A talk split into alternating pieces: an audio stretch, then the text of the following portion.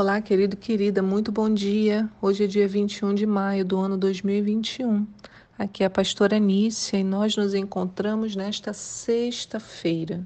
Não sei como foi a sua semana, se a semana foi muito pesada, se ela foi mais leve, se você está ansioso para chegar ao final de semana. Mas eu queria te dizer que nessa sexta-feira se aproxima o dia do nosso descanso. Deus institui na Bíblia, né, que há um descanso para o povo de Deus. Esse descanso se chama Jesus, e Jesus, ele é uma representação viva do Shabat instituído por Deus lá durante a criação. Olha que coisa maravilhosa, né? Esse Deus. Ele cria conexões, ele nos faz sentir, viver aquilo que ele mesmo determinou na sua palavra. Hoje nós temos três textos nessa manhã, ainda meio lusco-fusco, um termo que a minha mãe falava, né? Esse dia está meio lusco-fusco, meio nublado. Ainda por aqui, tá lá, tá cá. Mas nós temos hoje três textos. O primeiro está em Juízes 13, do 2 ao 25. O segundo em Josué 17. E o terceiro, iniciando hoje novamente o livro de Mateus, no capítulo 1. Hoje também é um dia interessante. Nós chegamos ao capítulo, ao episódio de número 300 do nosso devocional. Caminhamos bastante, né, desde o início da pandemia. Foi, na verdade, uma resposta. O devocional ele já acontecia desde 2017, mas com a pandemia comecei a fazer o áudio porque muitas pessoas diziam né, que não estava conseguindo ler, a vida ficou muito pesada é, mães com crianças em casa, como parar né, para ficar lendo um texto. E daí surgiu a ideia de fazer o áudio para que, às vezes, arrumando a casa, lavando louça ou andando pela rua, como muitos falam, ah, nisso eu ouço quando estou indo para o trabalho, quando estou no ônibus. Então, acaba ajudando muitos irmãos a ter um contato diário com a palavra. E a nossa pergunta hoje é: você entraria na genealogia de Jesus? Quando pensamos na cadeia de eventos que precisou ocorrer até que o Salvador viesse à Terra em forma de homem, a gente fica assim um pouco abismado. Desde Adão, passando por Abraão, por, pela sua atitude com seu filho Isaque, por Judá, muitos foram os fatos que aconteceram até o nascimento de Cristo. E você pode pensar, ah, só os melhores né, poderiam ser contabilizados nessa história. Essas pessoas foram muito especiais para fazerem parte da história de Jesus. Olha, esse é um pensamento que não poderia estar mais equivocado. O texto de hoje nos mostra isso, o texto de Mateus, né? Por quê? Porque muita gente é, é até bom falar isso antes, né? Muita gente tem uma dificuldade com genealogia, né? Porque é muito nome, acha muito chato, às vezes fala, poxa, é, é, é difícil ficar lendo, assim, eu me perco, não, não consigo entender nada, acho que não, desnecessário estar tá ali.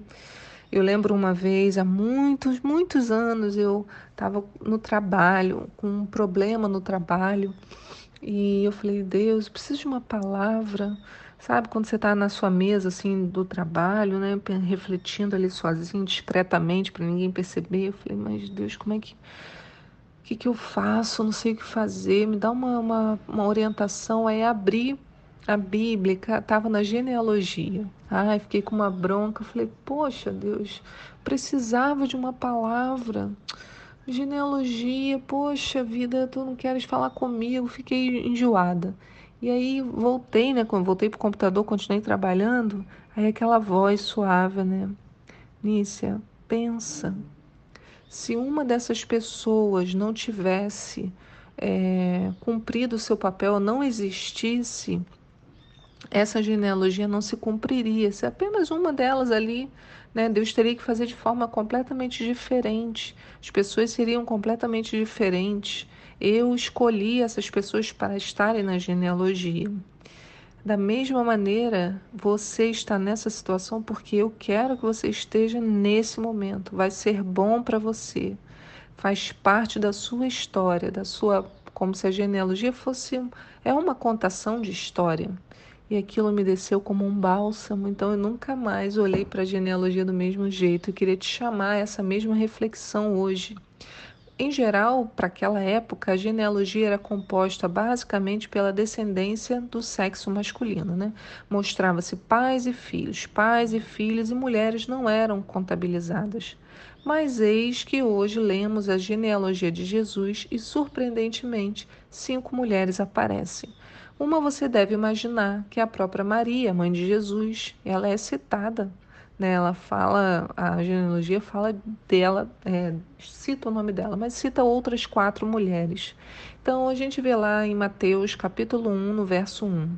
Livro da genealogia de Jesus, filho de Davi, filho de Abraão. Abraão é, gerou Isaac, Isaac gerou Jacó. Jacó gerou Judá e seus irmãos.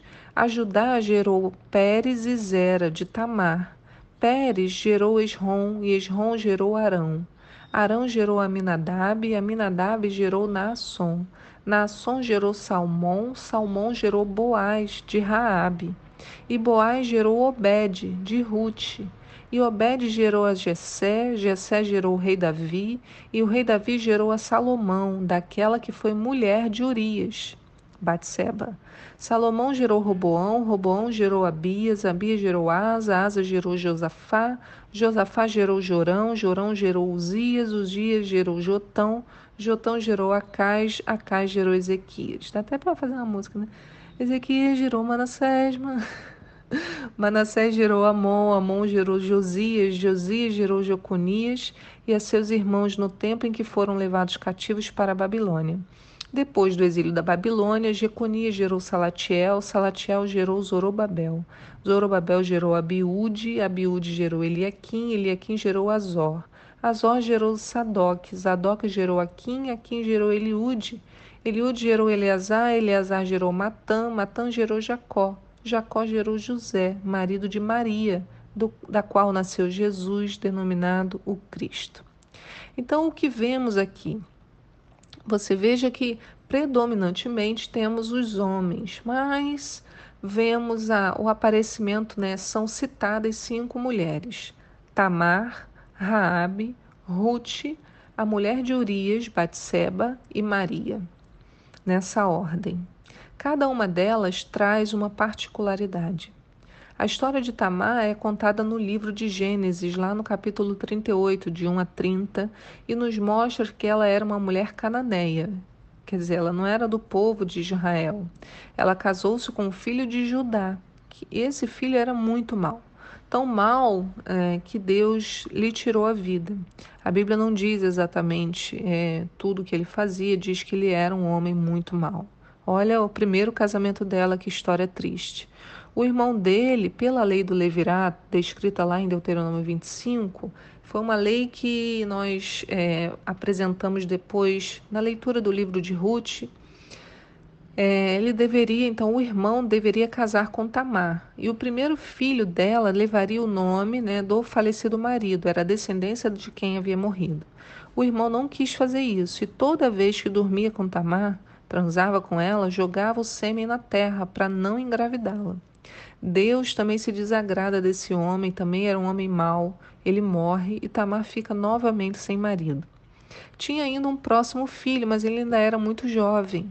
Então o sogro de, Tam de Tamar fala para ela: ó, volta para casa dos seus pais até que cresça a criança, para que você tenha esse casamento e possa suscitar para você uma nova descendência, uma descendência, um filho. Então, pensa nessa situação. Ela ficaria ali aguardando até que a criança crescesse, pudesse se casar com ela. Era muita vergonha, desprezo, solidão, né? aquele senso de abandono. Volta para casa dos seus pais, fica lá com eles, né? sai daqui da minha casa. Ela ficou lá nessa situação, sem filhos. Então, ela aguarda, ela aguarda, até que ela descobre que o sogro havia mentido ele estava tentando evitar de cumprir essa obrigação. O jovem já era grande, já podia ter se casado com ela. Então Tamar arma um golpe. ela se veste como uma prostituta, fica às portas da cidade. Quando o sogro chega, ela é, se oferece, né? Ele também. É, eles transam e ela engravida. Ele não sabe que é ela. Eu sei que é uma história muito complicada, né? Pior do que as novelas. Mas quando ela está fingida né, de prostituta, ele não tem como pagá-la, ela fala assim: não, deixa o seu selo comigo, o seu cajado, e depois, quando você voltar para me pagar, eu te devolvo. Né? Ele teve que fazer tipo um. deixar em penhor. E ele faz isso e quando volta, ele volta, né, depois de um tempo e, e a notícia da gravidez dela se espalha, já queriam apedrejá-la, ela seria morta pela lei. E aí a verdade vem à tona, porque ela fala: ó, o homem que me engravidou é o dono dessas coisas aqui. E aí Judá fica muito envergonhado. Ele intervém ali e ele lá em Gênesis 38, no verso 26, fala: Judá os reconheceu, né? reconheceu aquelas peças e declarou: Ela é mais justa do que eu, porquanto não cumpri minha palavra, dando-a como esposa ao meu filho Selá, e nunca mais teve relações sexuais com ela. Então era uma mulher marcada por perdas, em sofrimento, abusada, abandonada, traída. Esse homem mau, né, os maridos que foram maus, deviam também fazer muito mal para ela. Mas Deus revoluciona sua história de tal maneira que o filho que nasceu de toda essa confusão vai ser um dos precursores de Jesus Cristo.